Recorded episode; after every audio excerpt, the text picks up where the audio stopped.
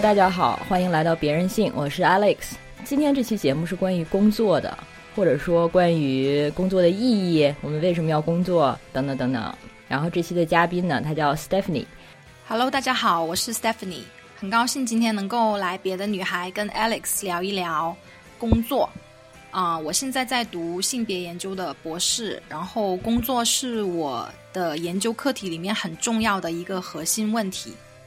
对，所以我专门找了 Stephanie 来。哎，你不要顺便宣传一下你的 podcast 吗？对，呃，我其实呢有一个 马克思主义女权的一个 podcast，一个播客，然后是跟另外一个在日本读性别研究博士的。呃，一个女权主义者做的，然后我们主要是通过聊现在生活中的一些热点议题，然后用政治经济的分析框架来分析这个事件背后的一些比较宏观的一些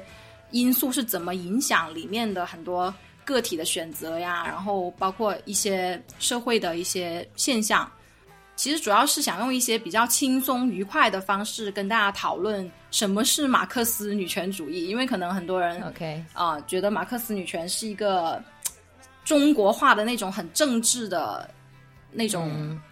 铁娘子教条式的东西。嗯，对，但其实我们想说，它是一个很有意思的一种分，就是分析分析工具吧。是的，因为其实性别研究现在很多人都关注于身份、政治这些东西，但是我们我们就觉得说，用政治经济的这样的角度，会有一些不一样的切入点，这样子。对你快说一下名字。对，我想说的名字叫做呃卡列班与女巫。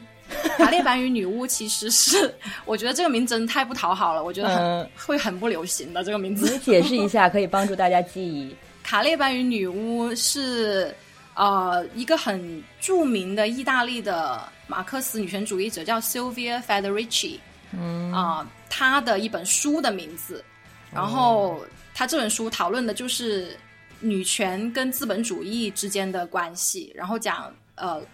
呃，现在的马克思主义是如何缺少性别的分析框架，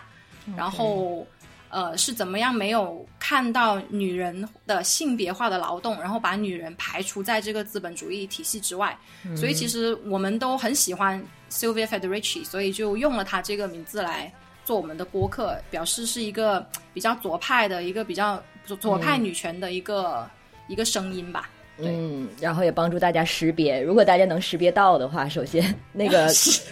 你刚才说的这个马克思女权主义，等一下我们也会说到哈，大家先不要晕。等一下我们会说到这个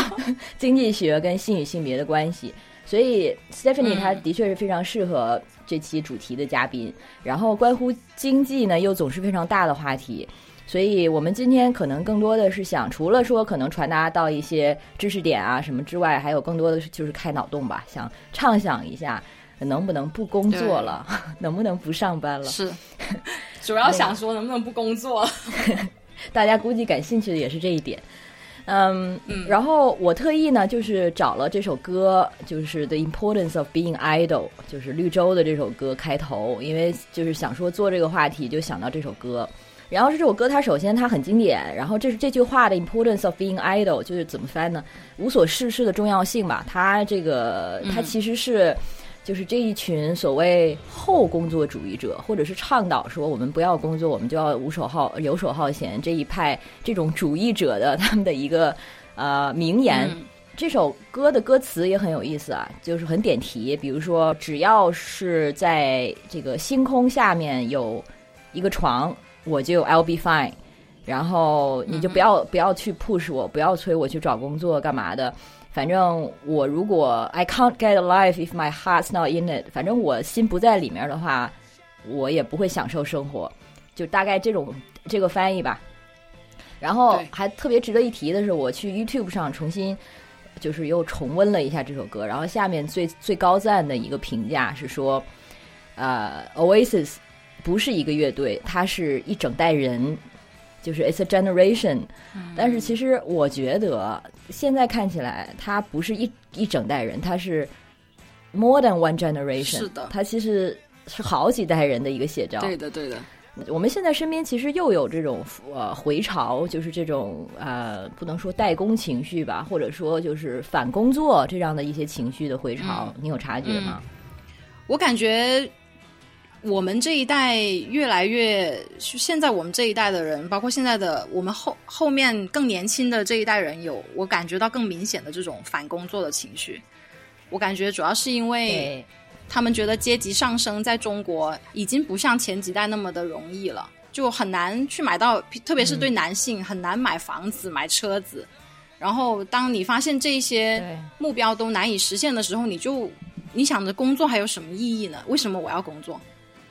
就丧失了对工作的兴趣了，就很幻灭。是的，其实这个像 Oasis，他那个时期也是差不多是这样的背景吧。其实我觉得每一次出现这种反工作的这种全全民情绪的时候，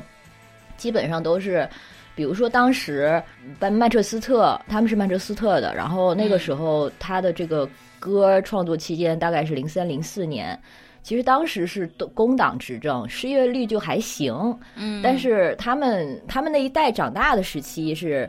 比如说他们是九一年建的队，然后那个时候是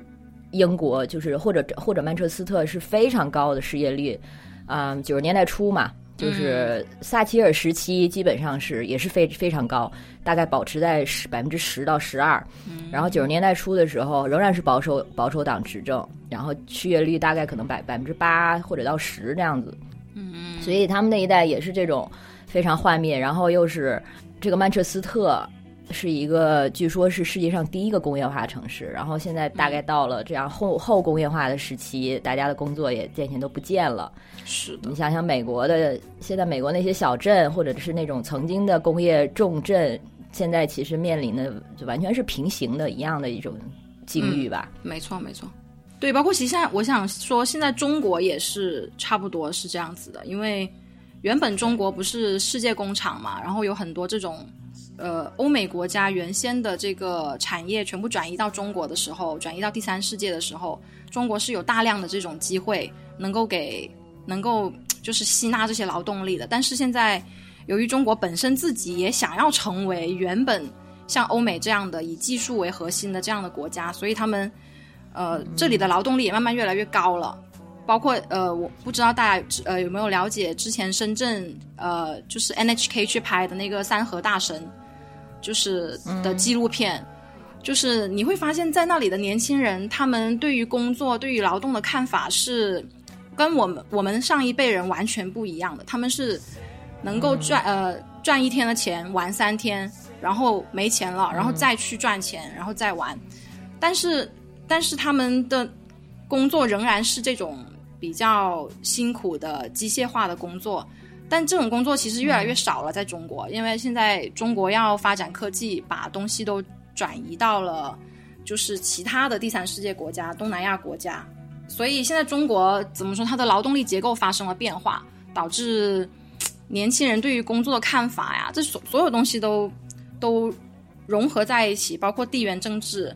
呃的影响，而且它是跨阶级的，不光是比如说三和大神，所谓所相对底层的劳动者，包括比如说中产阶级，或者说家庭更富足的一些家庭的孩子，他们对于工作的态度，就是从意识形态跟价值观上，也不再是上一代人的那种，嗯。啊一一分耕耘一分收获或者勤劳的美德，就是已经不再相信这一套东西了，然后。可能对原因会不一样，可能比比较富足的家庭的孩子们，他们可能本身也不需要阶级向向上，嗯，但是他们就是从工作中找不到价值感吧，找找不到意义吧。对对对，找不到意义。所以那个我之前跟同事聊到这个话题，然后他们有两个同事跟我讲了 讲了讲了几个例子，都是二十六七、二十五到二十九之间吧。然后就是他们身边的朋友，就是那种定期辞职这种现象。呃，其其中一个女孩是学电呃广播电视的，然后就开始工作之后呢，就两年内换了六份工作，哇！然后在互在互联网行业，他是开始找工作的时候，就是有点胡乱的找，就加入了这个就业大军，然后呢就规律的辞职，把钱攒到了一定数量就走人，然后辞职之后呢，就去旅游或者是学一些新的技能，然后再找下一份工作。哇！所以对他感觉。没有那种我们就是传统的那种职业规划，就是不是在纵向上每一个工作都是要上升的。嗯，他并不担心这样的一个路径，他可以说我找到一个新的技能，我又换一条跑道，嗯，然后再试试看。这样的一种好像是横向的在开发自己，感觉好像也不错，也是挺有逻辑的。他是他的这个技能是他找的是什么样的工作呢？你知道吗？他互联网行业什么好像什么职位都干过，呃，就除了技术类的，所以可能我猜想，包括市场啊、运营啊、文案啊，然后嗯，他上一课去学的是学了 UI 设计，就是 in user interface 吧，是吧？OK，嗯，所以技术方面的东西也开始学。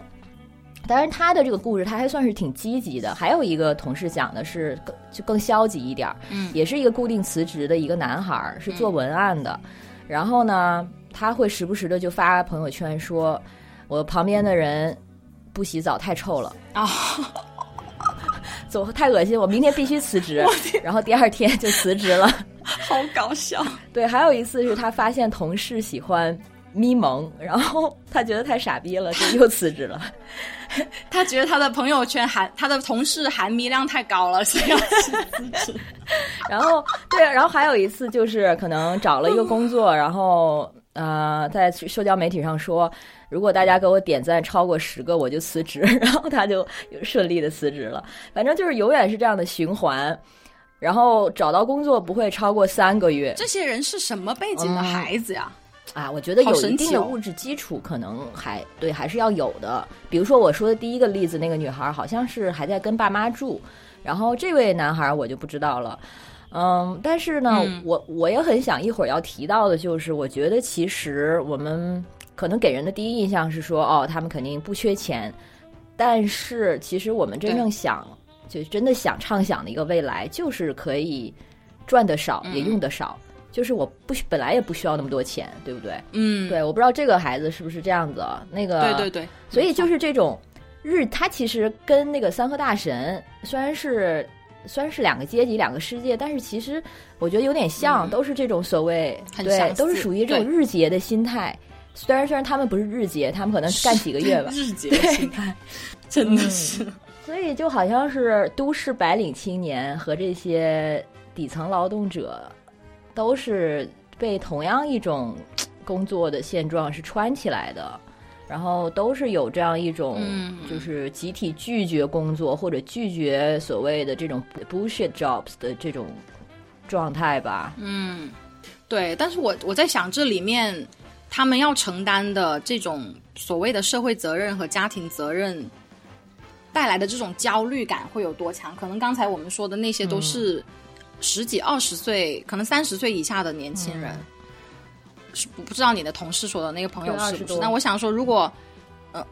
对，如果他有了家庭，他有他在供一个套房子，他有一个孩子要养的话，这种嗯不断的变换工作，其实对他来说是非常风险非常高的。就比如说之前那个九九六的那些人，他们被辞职了，简直就疯掉了。就是特别是还有阿里巴巴那一群人。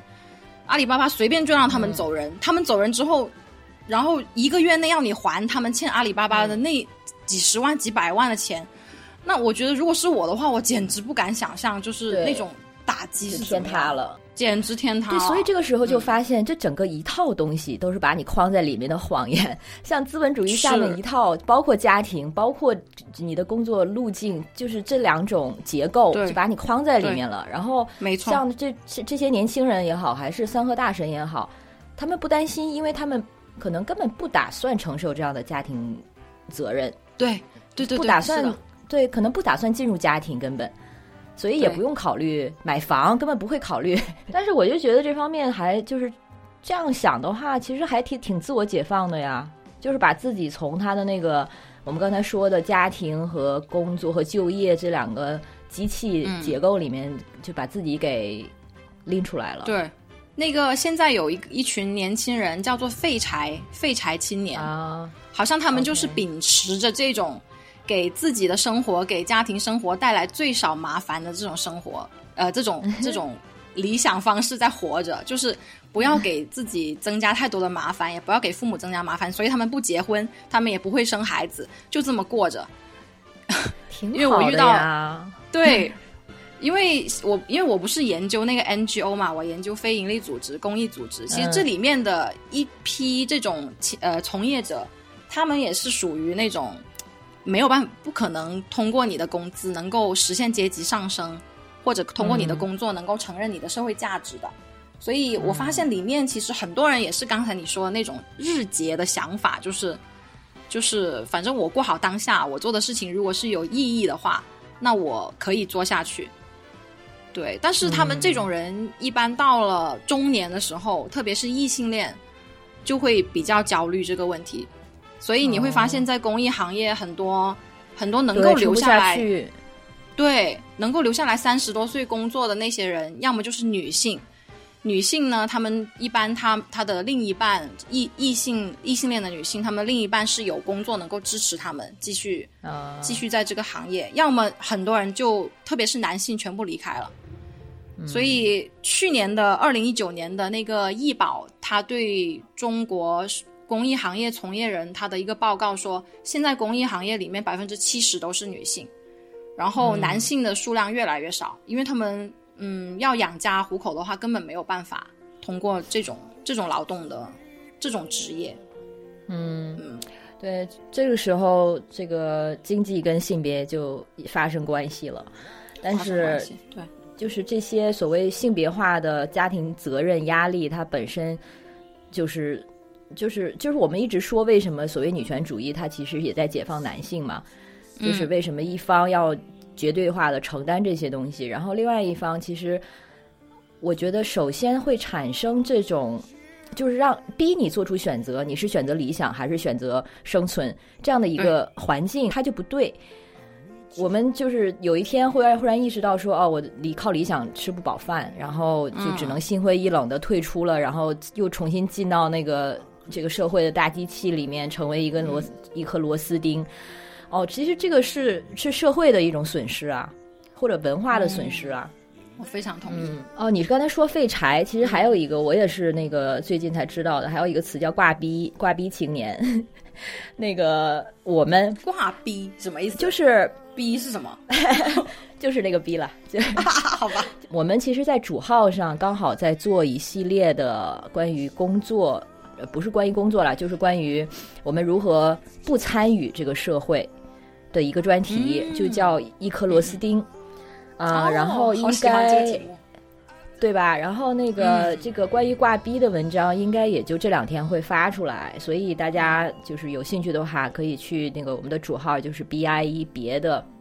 去关注一下这个新的专题。然后它也是我们新的一种叫半月刊的一种形式，发表形式。嗯嗯，所以就是说回这种反工作或者是退出大机器的这种态度，嗯，我们你应该很很了解，就是。它不是什么新鲜的东西，一直都在重复。比如说五六十年代的时候，嗯，呃，就会学者就会说，我们不要工作，然后用这种消极的态度来抵抗资本主义的堕落。嗯嗯嗯，对。但是可能是以不同形式的方式来重复吧。就是特别是左派，他的很多论述它是不断在变化的嘛。特我比较熟悉的是性别领域的，是比如说是呃。七十五六六十呃六七十年代的那个家务家务劳动价值化的那那一场很大的一个辩论，就是要求，呃，给女人的或者是性别化的这种家务劳动，要去呃用金钱要去承认要去薪水化，对薪水薪水化那个家务劳动，然后其实这也这这我的理解也是一种 anti work。也是一种反工作的态度，因为其实 work 在我们现在资本主义的这个市场经济里面的定义的的定义，它仍然是生产性的，呃，然后是能够被认可的，有工资收入的，这种才叫做工作。嗯，但实际上，工作这个定义是要不断的去被呃怎么说去解构，然后去重构的。挑战，嗯、对，所以家务劳动的这个运动对我来说是一个很重要的运动，是因为它扩展了这个工作的范畴，然后让人们意识到说，女人特别是在婚姻里面，女性的这种无偿的劳动的付出，它其实很重要的工作的组成部分是这个社会再生产的部分，因为我们的社会它必须要有再生产，就是。马克思呃的在《资本论》里面说的，就是能够让工人第二天回到工厂继续工作，要做出的这一系列工作，包括他回到家，他要有饭吃，哦他需要有人能够帮他烫衣服，能够有新的衣服穿的去上班，他有个好的床睡觉等等。这些工作是我们没有看到的，而且我们也就市场经济也不会承认的，所以 OK，这个、嗯我、明白了。对对对，所以这个就是你不是之前提到一个那个呃经济学，他是经济学家吗？就是 Cathy Weeks。对，他是一个政治他是政治经济学家吧，也是女权女权主义者。嗯因为我有看他的一个访谈，他也提到了这个叫再生产劳动力，是吧？没错，对，所以他的解释就是维持我们现在这种薪水的经济的其他一切劳动力，嗯。就比如说你说的呃家务这一方面，给他的物质上生理满足的这些支撑，嗯。然后还包括我们从小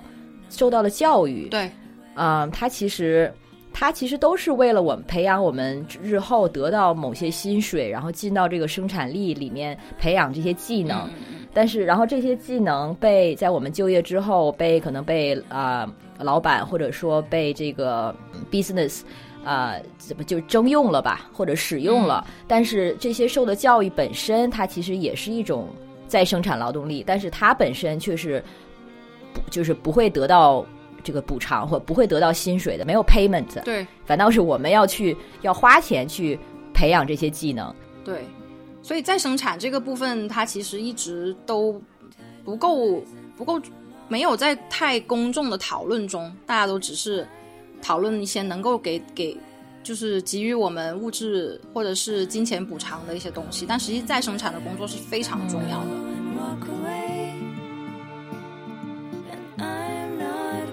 对，刚好其实应该定义一下，嗯工作。我们刚才也说到了，我们现在最其实，在说工作的时候，一般用的定义，它指的就是这种付薪的工作对不对？就是拿薪水的这种工作。对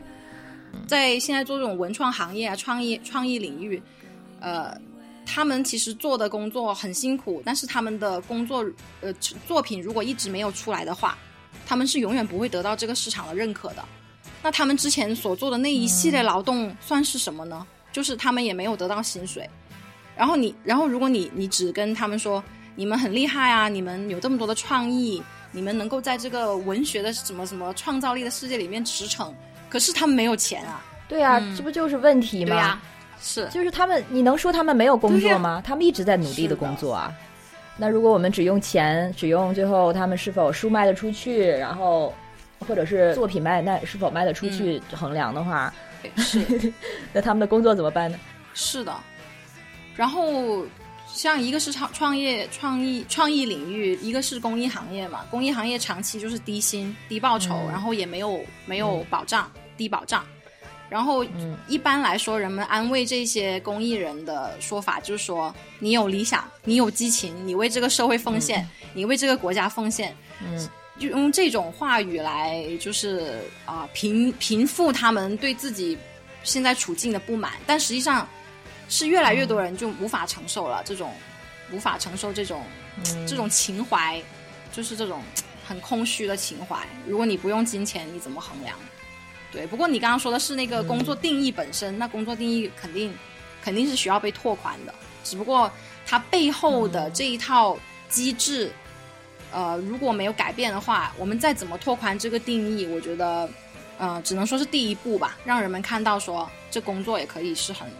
多样化的。对呀、对其实很多人非常向往的，最向往的状态应该就是做着喜欢的事情，还可以拿钱，嗯，然后太难了。但是，就是因为这两个维度，所以现在也能解释现在的这种辞职潮吧。就是大家想两个维度都满足，一是要满足我喜欢我在做的事情，比如说像刚才说的那个例子，我觉得我不喜欢这个这个工作环境，我就辞职了。嗯然后第二点呢，又是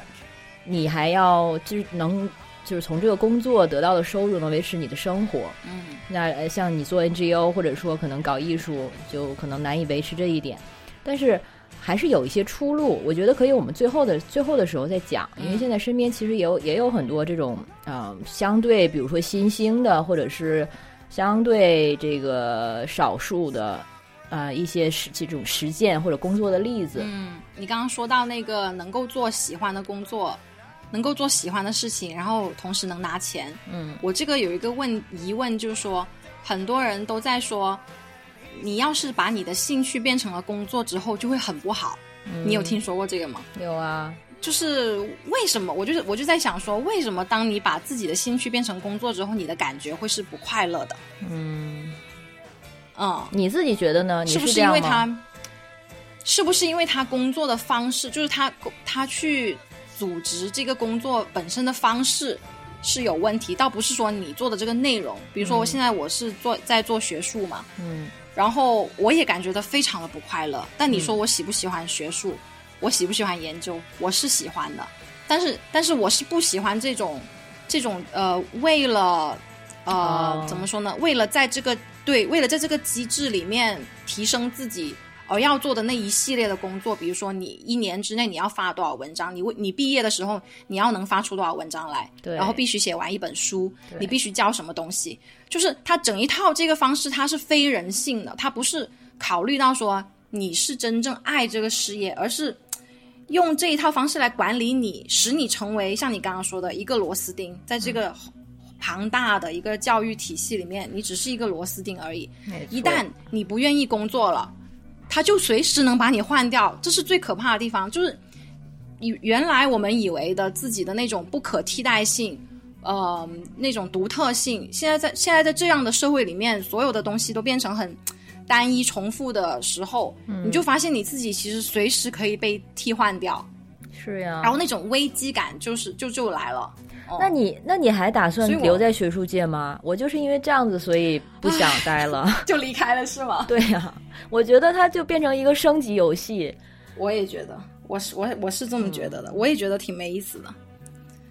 但是我现在、我不知道，我现在就是我还是纠结两点嘛，就是你刚刚说的一个喜欢，我的确是喜欢做这个事情，我在研究的这个研究和教教学，我都能找到热情。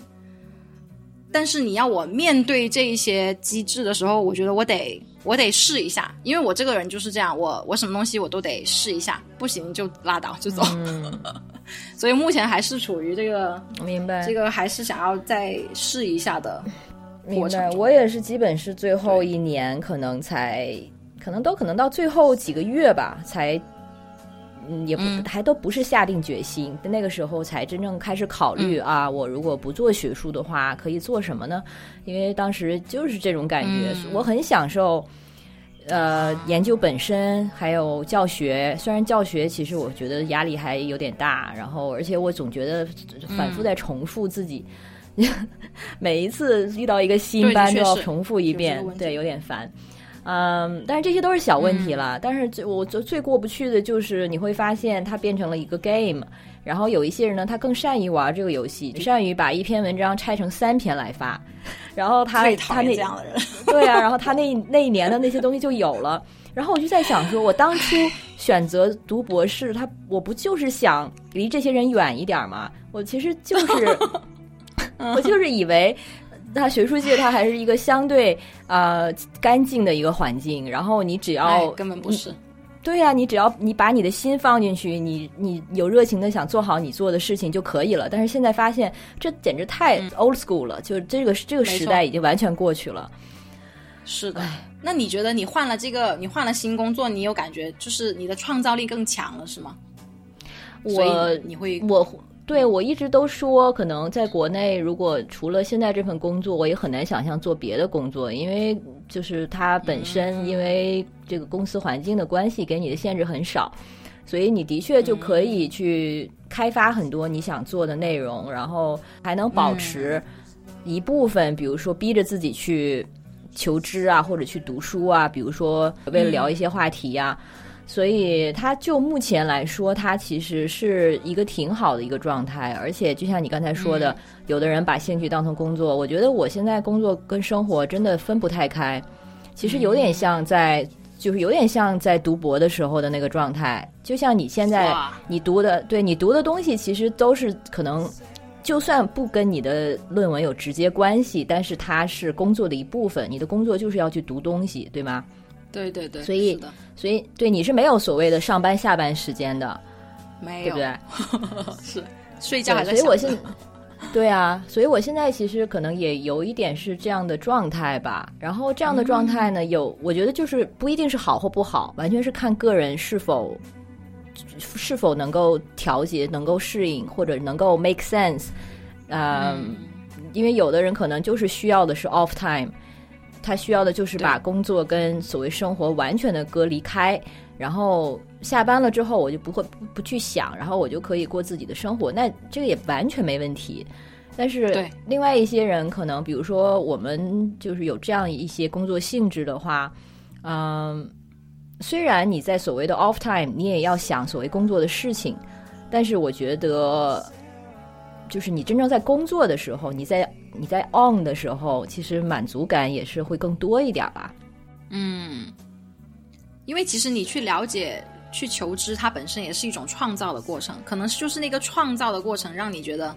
有兴奋感，或者是能够一直维持着你工作的热情。对呀我觉得这还是挺、重要的。对，对呀、嗯，所以我觉得你读你是第几年了？最后一年了吗？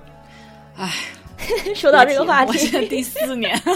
千万不要问一个博士啊，读到第几年了我。错了，我错了，我都忘记那个那些日子了。对了，到了最后一年，简直最怕的就是这个问题：嗯，你 什么时候写完呀、什么的 这样的问题。哎，还没开始呢，根本刚才也说到，就是为什么工作，我们每个人的可能工作的动力并不一样。嗯，对，然后最最直接的，像你刚才也提到，就是有的人就是为了生存，所以要工作。嗯嗯，但是这一层关系，它其实是，嗯，怎么说呢？最经不起考验的吧？因为，呃，像有关这个工作的这个什么论文什么，都会直接告诉你，以前的贵族是不用工作的，而只有那些嗯就是劳动者才是被迫，就是他们是被迫为了生存而工作的人，而他们也永永远是最穷的人。然后马克思就会说，剩余价值回不到他们自己身上。我觉得一个理想的社会是大家都不是不用为了生存而去工作，就是说我们可以把这两个，对，就是比如说因为社会福利保障的关系啊，又开始这个白日做梦了。但是也就是就是因为有这样的保障，所以大家可以把这两个剥离开，而不是为了你 know 单纯是为了生存吃一口饭。讽刺的地方，我们生活在一个 共产社会主义国家都没实现呢。这个，嗯，但是有地方实现了呀。你那天发我的那个那个基布兹，啊，对，以色列的基布兹，但他们挺有意思，他们是在一九六六零年代成立了一个公司，然后呢，里面所有人，那个村子里社区的所有人，他都是股东，嗯然后那个公司可能也是因为以色列人民的聪明才智，然后他就很很有钱，然后都是一些科技创新的东西。然后里面，所以现在社区里面三十多年呃的人的生活，它都是不是按照你劳动的多少，然后得到多少报酬，而是按照你的需要，嗯每个人贡献自己呃不同的技能，然后嗯没有不分差别的对待对待你的这种呃劳动的技能，然后每个人从里面都得到都能得到你需要的东西，然后等于是一个比较永续、持续的一种可持续发展的一种社区模式。对但是他们的他们的社区很小呀，就感觉是不是要在比较小的地方才能够慢慢的实践开来这种。嗯。但他们的前提是他们有一定的那个物质积累了，就好像我们说的共产主义，你是你的物质得到极大丰富的的基础上，你才能够做这种按需分配是。的这种没有不平等的这种呃社会关系呢。对。呃，不光是这一个视频里面，因为这一个视频它只是访，就是探探访了一个基布兹社区。其实基布兹在以色列有很多，是不是？我查了一下那个维基百科，它是一种，就是从什么时候？哦，从那个一九零九年就有了第一个，然后对二十世纪初就有了，然后等于它其实就是一种呃社区的运营模式，然后社区组织的一种形式。然后大大各地的基布兹稍许不同，可能有的呢就是更共产主义，有的更私有化一点儿，有的可能是农业更多，有的像这个基布兹社区，它就是因为有了技术方面的创新，然后有了公司，嗯但是最早的时候，大家其实都是这样一种在一些就是以农业为本为基础。然后形成一些社区，然后大家互帮互助这样子生活。嗯，然后我觉得很棒的就是像那个里面这个视频里这个主持人，他不就是说，呃，他发现啊、这个社区的人他们并不会因为按需分配就变得更懒，反倒工作的时候更积极。然后这个社区的年轻人也是，嗯，是是那种不会说偷懒啊什么的，反倒是更有更有热情啊、然后他说他明白，原来大家工作不是为了。赚多赚钱，或者比别的其他人过得更好，或者是为了买东西，而是为了工作本身。然后他们的满足感呢，就是来自工作本身，还有说来自他们能够满足其他人的信任，满足自己自己的一些责任，对，就听起来这特别美好。他说的这个没有使人更懒，这个我觉得是一个很好的发现。但是因为我们也聊到，昨天也也聊了一下这个，呃，最低呃 universal basic income，就是那个全民基基本工资本收入，嗯嗯，因为很多世界上面很多不同的地区都有一些实验嘛，嗯不同的地方，包括呃，像美国有一些有一些州、有一些社区，然后英国一直在推这个东西，他们有一个非营利组织一直在推这个东西，嗯。然后呃，加拿大啊、芬兰啊，然后包括肯尼亚也有，嗯，OK，呃台湾也在也在也在讨论说呃这个这个工资，其实它的主要的概念就是说，赚钱最多的那一群人收更多的税，嗯，然后把这个税呢，然后能够分配给那些在贫困线以下，或者是因为在不同的地方时间不一样，或者是全民都可以，主要是贫困线以下的人，他们每个月都能有基本的生存工资，嗯，就就是这种基本的工资。对，但是呃，有他的实验在不同的地方嘛，都有不一样。就刚刚你说那个基布兹，他说他并没有使人更懒，但是在美国的有一个州，他他去做这个实验的时候，发现其实的的确人更懒了。他们说，然后家庭破 家庭分崩离析。哦，啊，就是我也觉得很好奇哦，是怎么样的社会 会比较能够适应这种呃更加能够保障全民福利的这种这种措施？什么样的社会是更好？什么样的是社会是完全无法适应？是不是像美国这样资本主义的社会就？大家很难接受这种说，你居然能够不做什么，你也能得到钱，因为这种资本主义的、这种个人主义的，呃，太根深蒂固了。我对我在想，是不是这样的原因呢？我觉得是有有有这个原因，还有一点就是，像那个我们可能等一下也会说到，就是有些人，因为我们都太习惯于所谓工作在生活中的位置了，或者说被工作定义，嗯所以很多人没有工作或者不需要工作之后，不知道拿这个时间做什么。然后这些其实就是我们可以去开脑洞的地方，就是说你的精神世嗯界为什么一定要被这个填满呢？然后就是我们刚才也说，你的创造它就是工作呀。但是如果说我们不去就不不去有这个拓拓宽或者这个创新，那这些人给了他时间，他的生活可以达到基本的满足，有这些时间他反倒不知道干嘛，那他那就是懒喽，就会看起来是懒喽。嗯，我觉得这个跟美国有关系，是因为我、呃、说回这个工作的意义或者价值啊，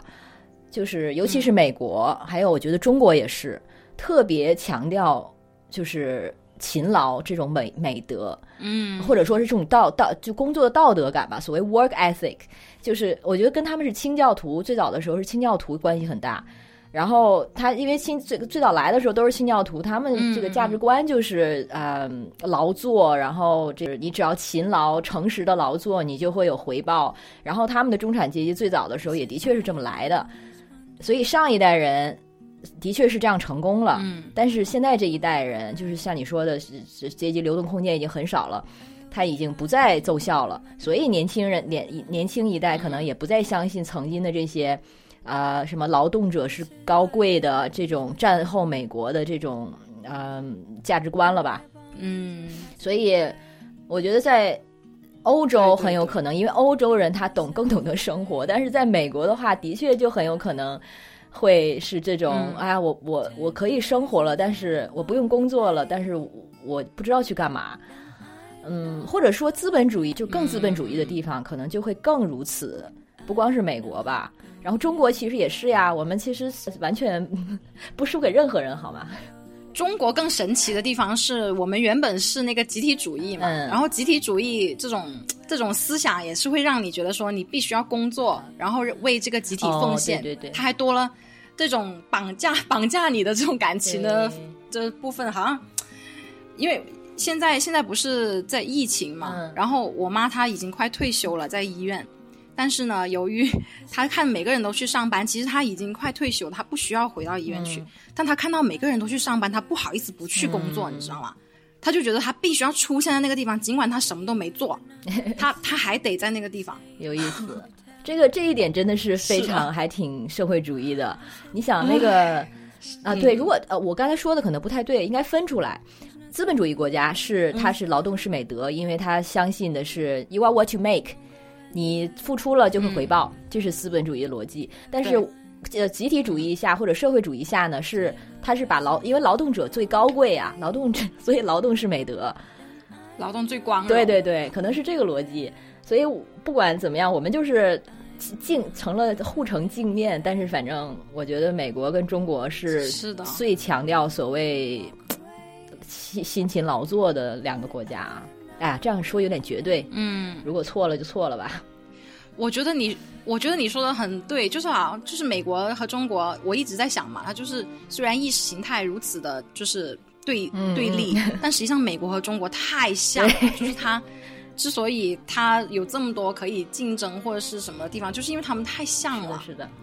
包括你刚刚说的这个这个呃工作啊，这种竞争的意识啊，哎，对对，竞争这一点也是。我想到那个说回那个基布兹的那个视频，下面不是很多就还有弹幕啊，还有评论啊。啊、当然很多人都在说，哦，基布兹的这个就是以以色列的这个社区，简直就是我们的我们想象中的理想的呃共产主义。然后很多人都说。对我好像搬到那边去啊，然后但是呢，嗯，还有很多评论就说有那种是说按劳分配怎么行呢？有的人会懒啊，碰上偷懒的不就就不就散了吗？还有人就说对，这样的话你就没有竞争的机制了呀，我有没有竞争才能进步啊？没有竞争，那这个社会不就会钝化吗？不就会老了吗？然后还有一条弹幕，对对对对我记得就是说，呃。呃，因为这个视频的开头，那个主持人说，在这个地方你一辈子都不用花钱，然后这个时候飘过一条弹幕说，但是马云希望你们花钱啊，就是让人就是让人觉得，消费主义。对，这又嗯是一个陷阱。为什么我们那么难以想象不工作或者不赚薪水的生活？就是因为消费主义还在这儿等着你呢。呃，是的。然后还有这种竞争的这种机制，然后解释这美国跟中国很相似的也是这一点。然后就有我们的这个意识形态里面，就是得有有竞争才能促进进步。我们从小上学不都是在这样的这个带着这样的价值观长大的吗？对，但我但前提是这个社会它是一个非常资源稀缺的社会，我就一直在想说，嗯为什么我们中国的孩子这么的成长这么的痛苦，然后每个人勾心斗角各种问题，其实就是因为我们资源根本没有稀缺资源，所以我们必须得踩过对方，我们才能够成功。就它其实是一个非常弱肉强食的这种、对，这种这种适者生存的逻辑，其实对嗯我们的、社社会达尔文对我们是的，社会达尔文对我们对我们的创造力是很有很大的影响的，我是这样觉得。对呀、那美国为什么也是这样呢？美国是资本主义，它要求你的吧？它就是它要求嗯你你的独特，让它要求你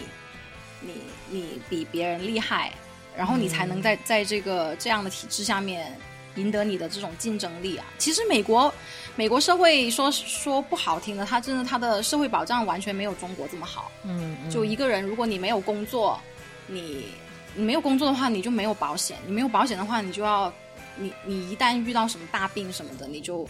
很麻烦。但中国起码呃医疗医疗系统，它这个举国体制，它还是有怎么说呢？它还是有比较怎么说呢？能够覆盖全民的 啊，这个的的保险这个东西还是有的。嗯对，所以你想在在美国这种你没有工作就没有保险的这种逻辑下面，你、嗯你人能不竞争吗？你能人能不就是 积极的找工作什么的吗？嗯也他也是为了生存啊。对对，但是中国现在你说，嗯，最早的时候肯定是，但是我真的觉得现在中国并不是缺少资源，而是这个它的分布的问题，它的分布很有问题。嗯我们最需要做的、重新做的，其实不就是去 redistribute 的这些现有的财富？对我相信其重实新分配，对，当然这样说起来好像又太过理想化，但是我们其实是可以，比如说像富人多收税啊等等这些机制，已经是很多国家都在实践啊，它是完全可以稍微稍微把把这个天平往回抻一点的这样的一些机制。哦，像我们现在的这种贫就贫富分化，简直就是到了 非常令人发指的一个程度。我觉得比美国还要对啊，比美国要夸张。我就想到，其实中国它的这种先富带后富，它其实是中国发展的一个策略嘛。如果像你刚刚说的，要给富人收税，那富人不就没有没有动力去赚更多的钱了吗？就是他他得通过那种区域的不平等，然后来来来带动这个，就是怎么说呢，他的这种体制就是这样生产的。如果你打破了这种体制的话，因为中国肯定觉得现在仍然没有到达那种物质极大丰富的状态，他肯定还是需要呃用用某一种激励方式，然后让这个资源更加的集中，不管是在区域还是在什么地方。哦，中国中央跟地方的关系是非常复杂的，因为早期，呃，中央不是权力很大嘛，但是地方就无法发展，然后地方就缺乏动力去发展自己的经济。然后九四年的那个税改，它其实是把更多中央的这个财政收入的权限放到了地方，然后让地方能够比较呃自主的有一些方式能够呃能够收税，所以后面我们就看到了很多他们征收土地啊，然后利用土地去做商业建房的这种这种这种做法，或者是当时以引以此引引发的一些腐败问题，其实是中央和地方的这种权力制衡里面，中央放权给地方，然后让地方能够通过税收创呃不同的地方能够想办法让自己富起来。其实这个在富起来的过程中，每个地方它就是各出奇招，各用各用不同的方法，比如发展旅游业啊，或者各种都可以。然后这里的空，这中国的活力就在于这个地方，它地方它其实是有呃中央的一条线，只要你不超过那个线，地方就是能能呃丰富的发展起来。嗯所以但这个发展肯定是不平均的。然后，当然我觉得中央也一直想要平均，但是这个东西就是很很难协商嘛。对啊，但是没有想到，就是只停在了先富起来这里。因为其实，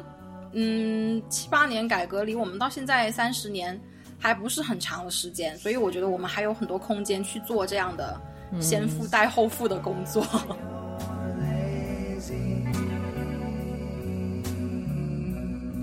那我们就是说到这个想象一个不工作的世界，嗯，就现在不是有一个概念，就叫后工作时代，叫 post work。对，然后这个概念呢，它就是对，其实像马克思也说过，就是工作只是因为喜欢，不是因为需要。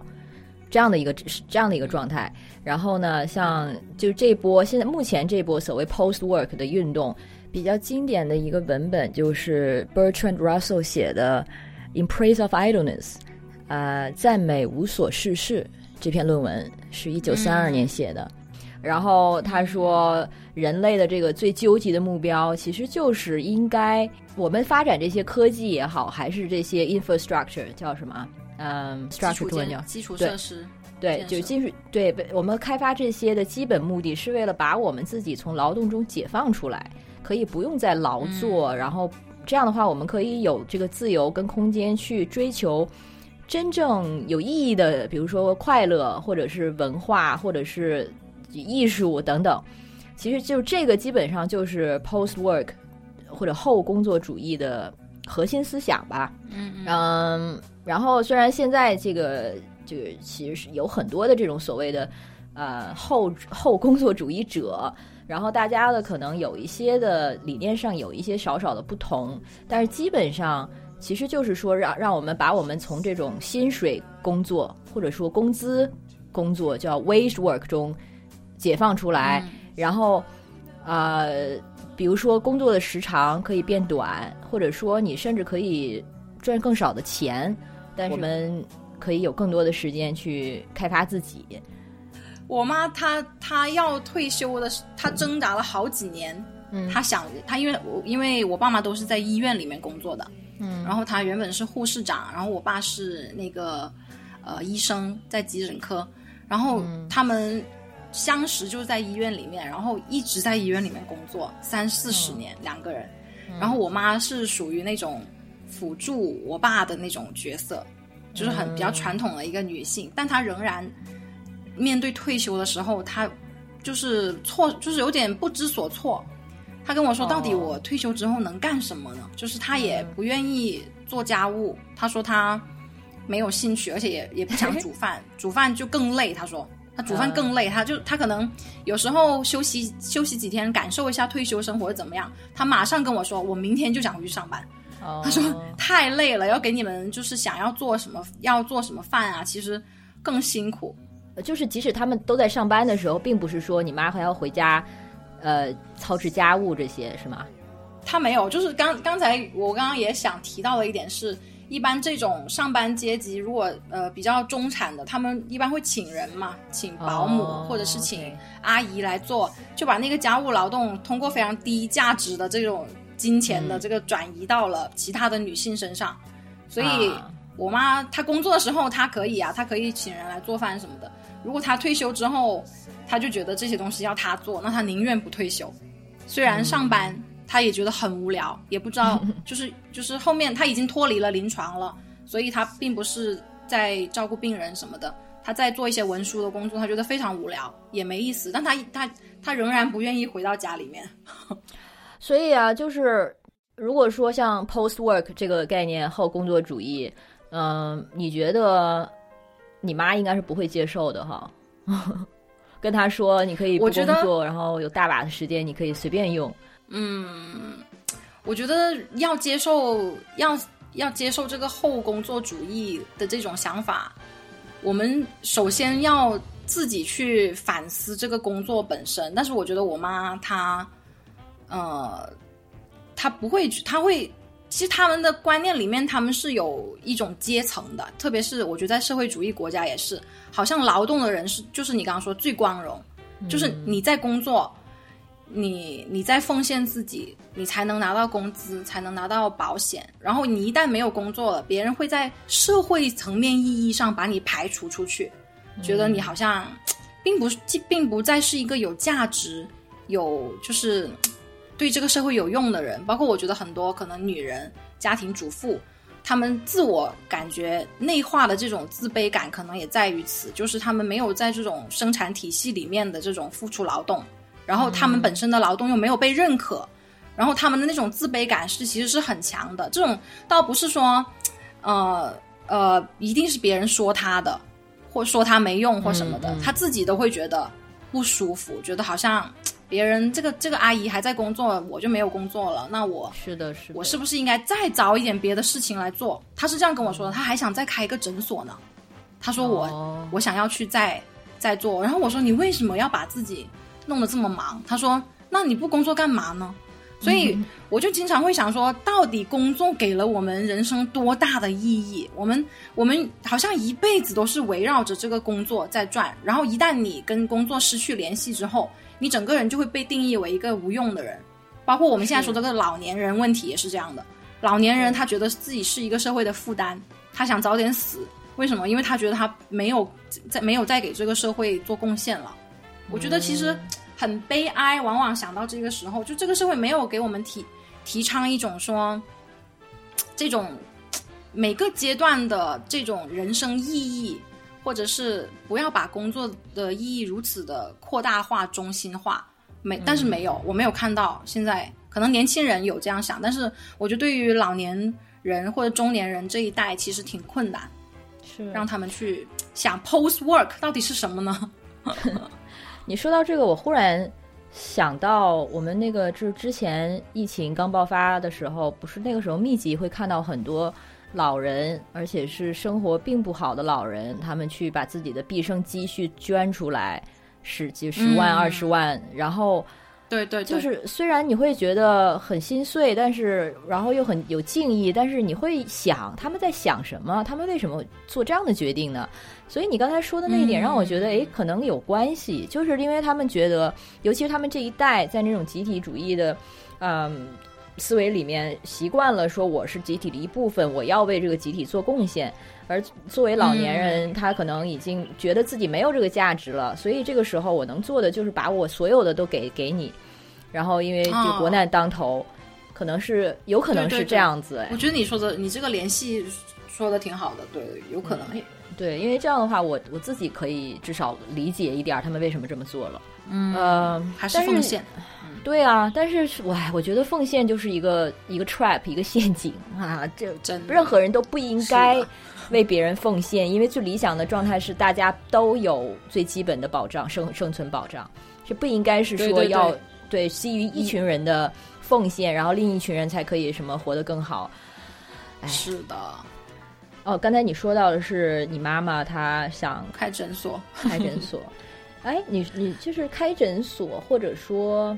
其实现在很多的这种，嗯，叫 self-employed，就是自己开公司啦，创业者啦，对对对，然是后对他们其实对他们而言也是没有所谓的工作跟生活的这个区隔的，因为他们的生活就是工作啊。就很多人说做老板更好，但其实做老板不是更更累吗？嗯，就是一直要想着自己的生意啊，想着各种各种问题，所以我是很不建议我妈去开诊所的，因为我觉得会比她原来的工作更加累。但是我对我对他的那个看法，就好像你刚才说的，我很想跟他展现这个 post work 的生活是怎么样的，而不是重复他原来的生活，因为我感觉他还是用自己熟悉的方式，嗯呃，熟悉的工作方式，就想占据他。其实他想要 kill time，我觉得是这样的。我觉得他最核心的就是他想要把那个时间度过，然后度过的最好的方式就是用这个他熟悉的工作。明白。所以我我觉得他可能是因为没有同伴。就是因为他们这一代人，他们的这个价值观也相似，然后他们也从来不知道什么是享受，也没有那个奢侈，可能去学习怎么享受，所以身边现在退休了也没有同样的人，所以为什么说可能像那些啊、跳广场舞的阿姨，她们彼此可能就是家庭背景啊什么的也都相像，所以能走到一起去跳舞，然后有的呢。一起一起去旅游啊什么的，都是尤其是中国阿姨们 就很什么都得一起对对对一起做。就算在那个 你去各种旅旅旅游景点看到那个在风中扬起她的那个纱巾的时候，也是几个对几个阿姨要要轮番拍照这样子。拍照，对的，嗯，也可能就是因为身边没有模板吧，然后，然后我们上一辈上一代人又特别，就是特别怕出格，或者说特别不想跟别人不一样，所以身边没有人这样做的话，还有一个最重要的原因是我没有生孩子给他带。哎，所以他会这样说吗？他说你想让我回到回退休？肯定啊。那现在我的高中同学，因为高中同学在我的这个家乡全部都已经结婚生子了呀，嗯然后他们的父母都在忙着帮他们带小孩啊。那我那那我的母亲呢？嗯，对对对，我妈也是，虽然这两年好一些了，但是可能你还是会说，哎呀，在家待着不知道干嘛，你也就是你也没有孩子给我带一下，你看看其他他同龄人的妈 妈妈们都在对都在家里带小孩儿，然后他还觉得，我觉得那些人很辛苦啊，他就觉得很羡慕，对呀、但其实是很辛苦的呀。对啊，但是就好像觉得别人在做的事情就是对的嘛啊，这一代我觉得他们这一代人真的是这方面就是对已经完全转不过来了，跟别人不一样。嗯。是的，对，但是那我们这一代就可以有一些突破嘛。所以像刚才说到这个，嗯，就是无论是从个人层面，还是从这个社会层面，就是个人层面，像我们刚才说有这样一些新生态的关于工作的态度，那社会层面呢，有这个我们刚才提到的全民基本收入这些实践，还有哦，还有一些国家，它其实已经在实验三十个小时工作制了，就是一周每天六个小、每天六小时的工作制。我知道美国有很多地方，特别是非营利组织在实行这个一周工作四天，然后休息三天，我觉得是很好的一个时间。哦是的，是的。那个新西兰好像也在一八年的时候试过四天工作制，哦，但是我不知道现在进行的怎么样。然后这个芬兰不是啊、呃他的那个新的首相上上任之后，也是说要推进三十个小时啊、哦然后像冰岛啊、瑞典啊，好像德国之前都有过相关的这个实验，但是不知道说有没有哪里是完全已经实践的，已经就是成了这样的规模的。嗯就是这些都证明说，如果说可能跟上一代人讲说，我记得我小的时候，好像很小的时候还是六天工作制制呢，对不对？以前是有一段时间是六天的，对对对我，因为好像有一天开始就说，哎，休息日可以变成两天了，觉得好难以想象啊。那可能现在对于对对于我们中很多人说，哎，有一天你可以工作只四天，或者是休息日变成三天，可能很多人也会觉得哇，这个太难以想象了。但事实上，它就是已经发生了呀。对对对，它可能是不断的在在推进的这种工作模式，就是就组织工作的形式也影响了我们对于工作的态度嘛，工作的心态。也许你工作四天，你会觉得哦，原来我一周有三天可以休息，那我就更加的努力在这四天，然后可能三天我可以做别的事情，或是有一个小长假啊什么的，它会改变。它其实它随着工作组织形式的变化，它会改变我们很多相应的生活的安排。没错，嗯而且对就是一种倒推。然后，因为被迫结构这样发生变化了，然后大家对于工作的态度跟看法也会发生变化。其实就是有一点，呃，被动的重新去看待工作，它是否真的有那么重要？对对对，是的，嗯，我觉得可能可以从像刚刚说的吉布兹这种小的社区的实践开始，嗯，就是用从小的实践开始。但是你要说更大的，绝对是要改变这个资本主义生产方式。对对。对，对这一点要不然真的别，嗯，但但是，那我们不能改变这个生产方式，或者不能改变这个结构，我们就就什么都做不了了吗？只能困在里面了吗？或者说，只能是消极的抵抗吗？就是就躺平，我什么都不做。就只能做这些实践喽。对，就是基布兹的这种，他我觉得他让人觉得特别这个向往的是，除了说它是一种另类的一种经济实践，还有的就是它这种社群感。我觉得我们需要的还是对是的最缺的还是伙伴。是的，如果我们身边有这样的社群，有这样的伙伴，跟我们做的同样的事情，哦，就比如其实很多艺术家，他们之所以有那个底气，或者说肯冒险，说我嗯就是做一个全职艺术家，可能就是因为他们的圈圈层身边的人都是这样的，然后就会让你觉得啊我这样纵身一跃，我也没有什么，对对大家来说这是一个常态呀。然后，而且大家还有一些互相扶持的这个帮持的一些作用吧。对，就好像建立一个社群，然后呢，在这个社群里面，你是常态化了、合理化了这一些你的你对工作的看法，然后你的生活方式，然后你们就形成一个社群，能够抵抗、共同抵抗外界资本主义社会或者是这种消费主义社会对对你们的看法，或者、嗯我觉得这个还是会呃会很有力量感。对，包括可能女权主义，它一直在讲说这种社区的建立啊，人和人之间关系的这种互助啊，我觉得也是来源于此。对，或者是做学术。其实像我们在学术圈，可能就会觉得大家共识度很高，但是可能出了这个圈子呢，就会发现，诶，好像它并不是一个很主流的一个人生路径。嗯，对所以对我相信，可能做作为自由职业这样，他们可能在出了自己的圈层之外，就会被提醒吧。但是在这个圈层之内，而且有这样的这个一个圈层之外，还有的一种就是大家在共享一种风险，然后你把这个风险好像啊，呃，这个指的是那些真正的社群啊，像基布兹这种，就是这个风险分散了之后，好像每个人感觉就没有那么大的风险要承担了。对。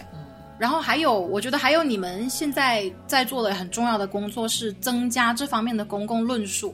就是你、你要有更多的这种挑战，扩大对工作定义的这种认识的这种呃公共讨论呐、或者是文章啊，然后能够激发大家对于工作的反思，我觉得这个特别重要。对对，就是我觉得现在还是太少了这样的东西，就大家都沉迷于工作。嗯。但是我是相信现在年轻人，他们其实是非常自发的，已经发觉有一些什么不对了，然后所以才选择不参与吧。嗯嗯呃，但是他们可能不知道是什么是对出路，但是目前就是他们知道的是这条路我不想走，所以就 就止步不前就不动了，就像就像电脑游嗯，戏，对对对，就成为了废柴，呃，对，就像游戏里那个人物一样，哎，我不想走，我就不动了。但是他们可能还不知道去哪儿，就不动。还不知道要走要走去哪里，对但是可能能做的就是先拒绝吧。对对对，拒绝，没错。对，我觉得拒绝是一个特别有力量的词语，嗯因为我觉得中国社会或者是这个资本主义社会一直要求我们要迎合、要顺从，嗯然后特别是对女人来说，我们不都要顺从吗？嗯如果你能拒绝我，哇塞，我觉得简直，这个拒绝这个动作不是那么容易发生的。对，马尔库塞的大拒绝那么有力，嗯就是因为是这样。是的，所以我们的答案就是拒绝吗？就是大拒从。拒绝开始，拒绝拒绝不属于你不应该做的工作，然后更多的去呃找寻你工作里面的创意、创造力，然后激发你自己对工作的热情。这样的话，你你不会觉得某一份工作是你必须要做的。比如说，我很多朋友他觉得他必须要去做公务员，去做银行职员，然后为了家家族啊，为了生计什么的。当你有了这个拒绝的意识和这种反思的意识之后，你的人生的选择会变得很多，你的视角真的对于你的人生是一个决定性的作用。好像有点唯心主义了，但是的确是这样的，我觉得。是哎，嗯或者说意识到可以拒绝，可能很多人没有还没有意识到自己是可以拒绝的。no，、嗯，就是有其他的可能性啊，这样子。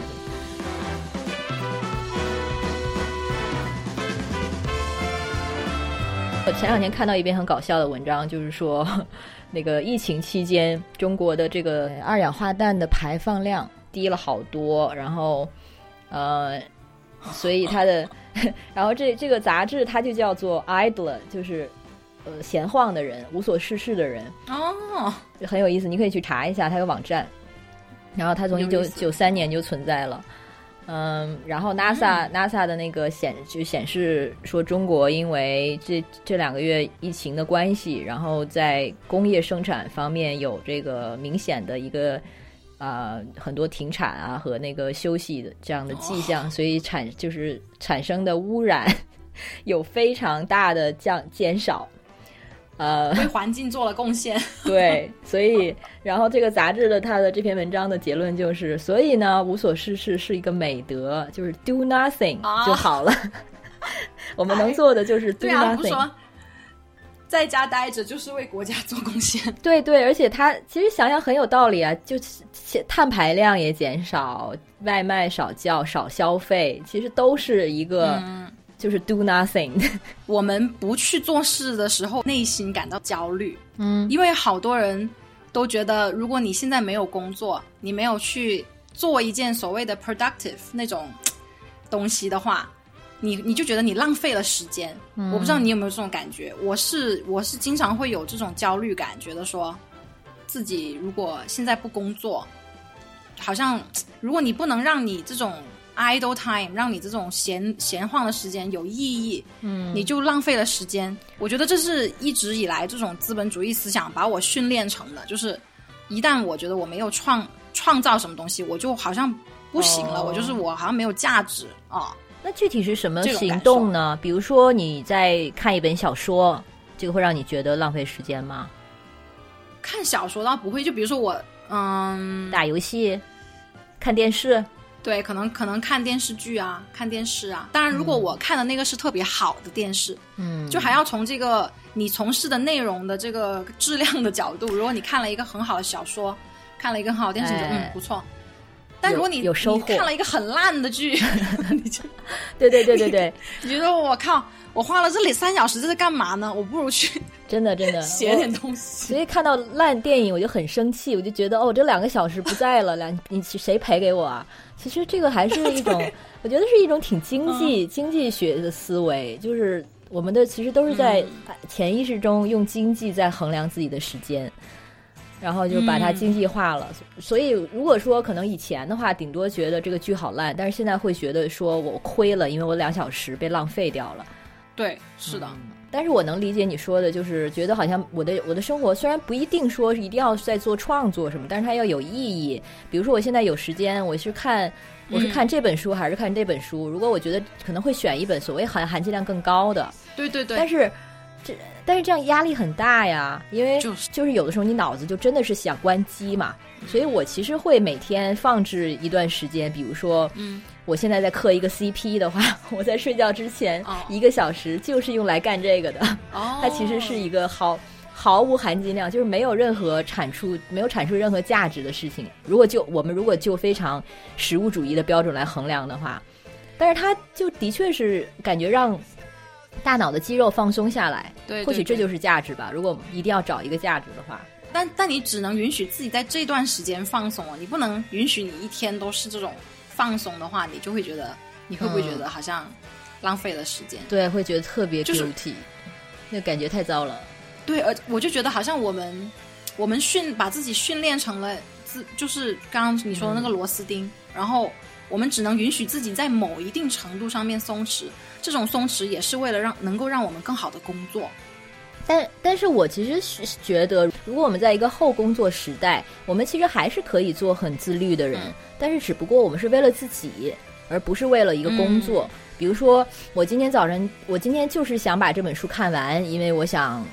you know，它是我想吸取的养分啊，等等等等，或者是完全是为了自己可以创作价、创造价值而去读一个什么，我觉得这个完全没有问题。但我觉得现在对很多像你说的自由职业者或者自己创造的人，可能可能他们就是这样想的，就是说、我现在辛苦工作，或者是我做很多加班，不不叫加班，就是我做长时间的工作都是没问题的，嗯就是因为是为了我自己。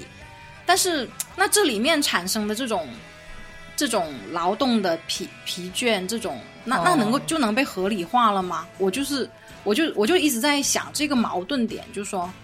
比如说，一比如我现在有个朋友，他在创作自己的一个独立游戏，嗯他长时间从早到晚到凌晨都在工作。嗯，然后我问他，他他是从大公司出来的，他说我不再像以前一样被这个公司指挥着我，要去完成他们的任务，我是为了我自己。嗯但我看到他仍然很累啊，我担心他会猝死啊。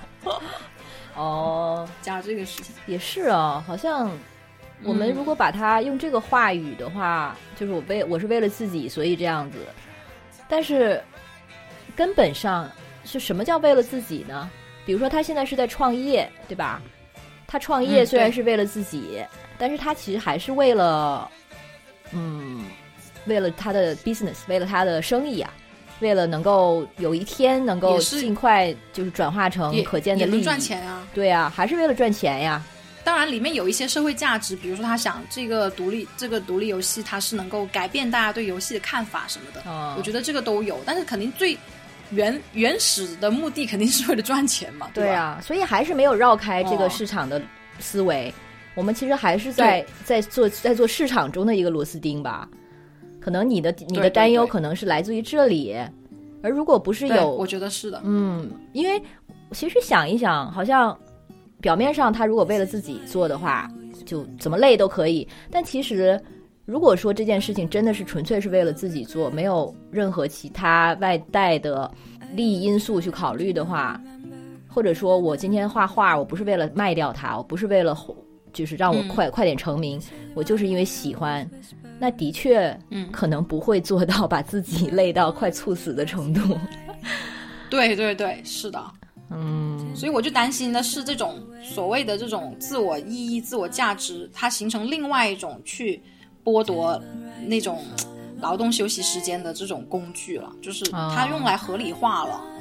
有道理，这个的确是挺值得警惕的，因为现在很多创业者其实都是，嗯，反而就是承受的压力更大，而且他完全就是你拿工资的时候，至少你有一份保障；创创业的时候，对，所以这并这并不是我们想说的这种后工作时代精神啊、不是这种，不是，对对对，真的。对对。那我们就差不多到这儿呗。好的，嗯，然后特别感谢 Stephanie 来做分享，然后也那个欢迎大家去关注他的 Podcast。你看我都没记住叫什么来着卡列班与女巫。OK，这是一本书的名字，大家有兴趣可以看看。嗯，然后希望你在那边保重喽。对，等你回来北京，我们再见。希望有对早点再见，嗯 那多谢你的收听，我们下期节目见，拜拜。拜拜。There's nothing new under the sun. Won't go anywhere, so give my love to everyone. Tide will rise and fall along the bay.